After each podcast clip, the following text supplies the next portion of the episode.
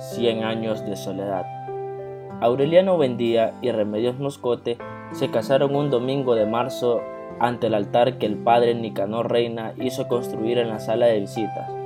Fue la culminación de cuatro semanas de sobresaltos en casa de los Moscote, pues la pequeña Remedios llegó a la pubertad antes de superar los hábitos de la infancia. A pesar de que la madre la había aleccionado sobre los cambios de la adolescencia, una tarde de febrero irrumpió dando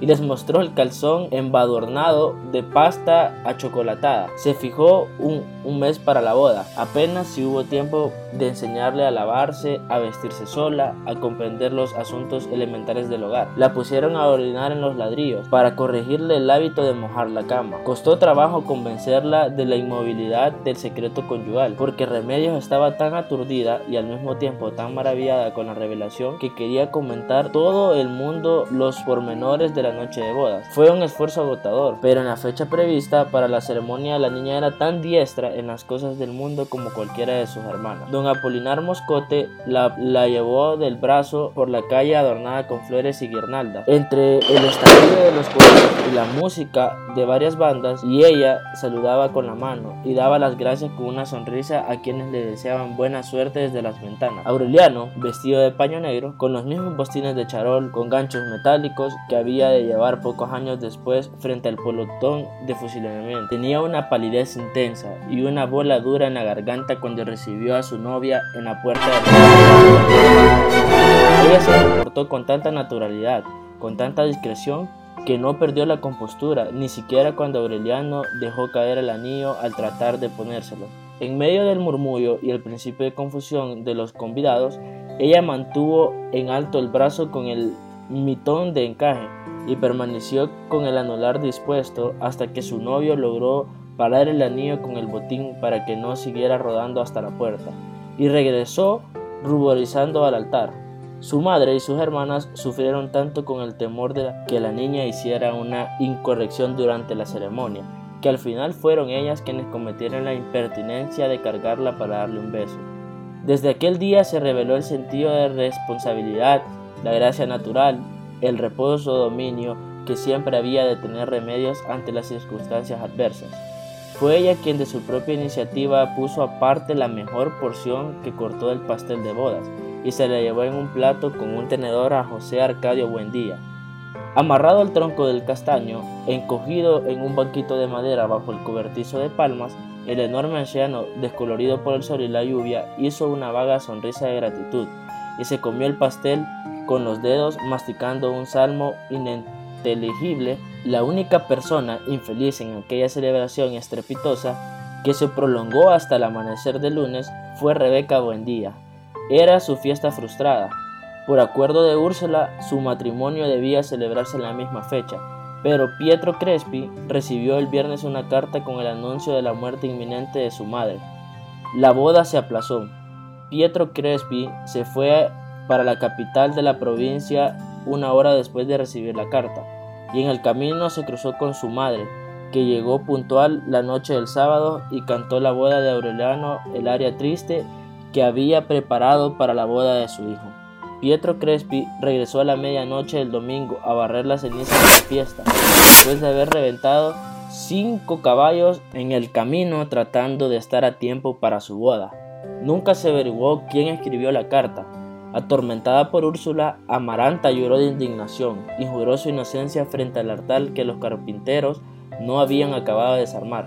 El padre Nicanor Reina, a quien don Apolinar Moscote había llevado de la ciénaga para que oficializara la boda, era un anciano endurecido por la ingratitud de su ministerio. Tenía piel triste, casi en los puros huesos, y el vientre pronunciado y redondo, y una expresión de ángel viejo que era más de inocencia que de bondad. Llevaba el propósito de regresar a su parroquia después de la boda, pero se espantó con la aridez de los habitantes de Macondo, que prosperaban en el escándalo, sujetos a la ley natural, sin bautizar a los hijos ni santificar las fiestas. Pensando que ninguna tierra le hacía tanta falta a la simiente de Dios, decidió quedarse una semana más para cristianizar a circuncios y gentiles, legalizar concubinarios y sacramentar moribundos, pero nadie les prestó atención. Le contestaban que durante muchos años habían estado sin cura, arreglando negocios del alma directamente con Dios, y habían perdido la malicia del pecado mortal. Cansado de predicar en el desierto, el padre Nicanor se dispuso a emprender la construcción de un templo el más grande del mundo, con santos de tamaño natural y vidrios de colores en las paredes, para que fuera gente desde Roma a honrar a Dios en el centro de la impiedad. Andaba por todas partes pidiendo limosnas con un platillo de cobre. Le daban mucho, pero él quería más, porque el templo debía tener una campana cuyo clamor sacara a flote a los ahogados. Suplicó tanto que perdió la voz. Sus huesos empezaron a llenarse de ruidos. Un sábado, no habiendo recogido ni siquiera el valor de las puertas, se dejó confundir por la desesperación improvisó un altar en la plaza y el domingo recorrió el pueblo con una campanita. Como en los tiempos del insomnio, convocado a la misa campal, muchos fueron por curiosidad, otros por nostalgia, otros para que Dios no fuera a tomar como agravio personal el desprecio a su intermediario. Así que a las 8 de la mañana estaba medio pueblo en la plaza, donde el padre Nicanor cantó los evangelios con voz lacerada por la súplica. Al final, cuando los asistentes empezaron a desvanecerse, levantó los brazos con una señal de tensión. Un momento, dijo, ahora vamos a presentar una prueba irrebatible del infinito poder de Dios. El muchacho que había ayudado a misa le llevó una taza de chocolate espeso y humeante que él se tomó sin respirar. Luego se limpió los labios con un pañuelo que sacó de la manga extendió los brazos y cerró los ojos. Entonces el padre Nicanor se elevó 12 centímetros sobre el nivel del suelo. Fue un recurso convincente. Anduvo varios días por entre las casas, repitiendo la prueba de levitación mediante el estímulo del chocolate, mientras el monaguillo recogía tanto dinero en un talego que en menos de un mes emprendió la construcción del templo. Nadie puso en duda el origen divino de la demostración salvo José Arcadio Buendía, que observó sin humetarse el tropel de gente que una mañana se reunió en torno al castaño para asistir una vez más a la revelación.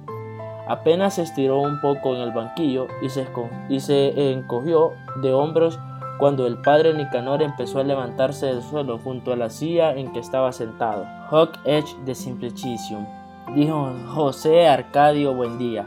Homo ich un quartum materia inventi. El padre Nicanor levantó la mano y las cuatro patas de la silla se posaron en la tierra al mismo tiempo. Negó, dijo, factum hecho de simplicium de voy de pronto sino debio. Fue así como supo que era latín la endiablada jerga de José Arcadio Buendía. El padre Nicanor aprovechó la circunstancia de ser la única persona que había podido comunicarse con él para tratar de infundir la fe en el cerebro trastornado. Todas las tardes sentaba junto al castaño, predicando el latín, pero José Arcadio Buendía se empecinó en no admitir vericuetos, retóricos ni trastamuciones de chocolate, y exigió como única prueba el diagorrotipo de Dios. El padre Nicanor le llevó entonces medallas y estampitas, y hasta una reproducción del paño de la Verónica. Pero José Arcadio Buendía los rechazó por ser objetos artesanales sin fundamento científico. Era tan terco que el padre Nicanor renunció a sus propósitos de evangelización y siguió vistiéndolo por sentimientos humanitarios.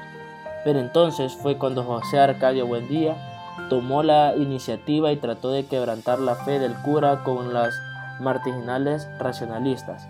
En ciertas ocasiones, en el padre Nicanor llevó al castaño un tablero y una caja de fichas para invitarlo a jugar a las damas.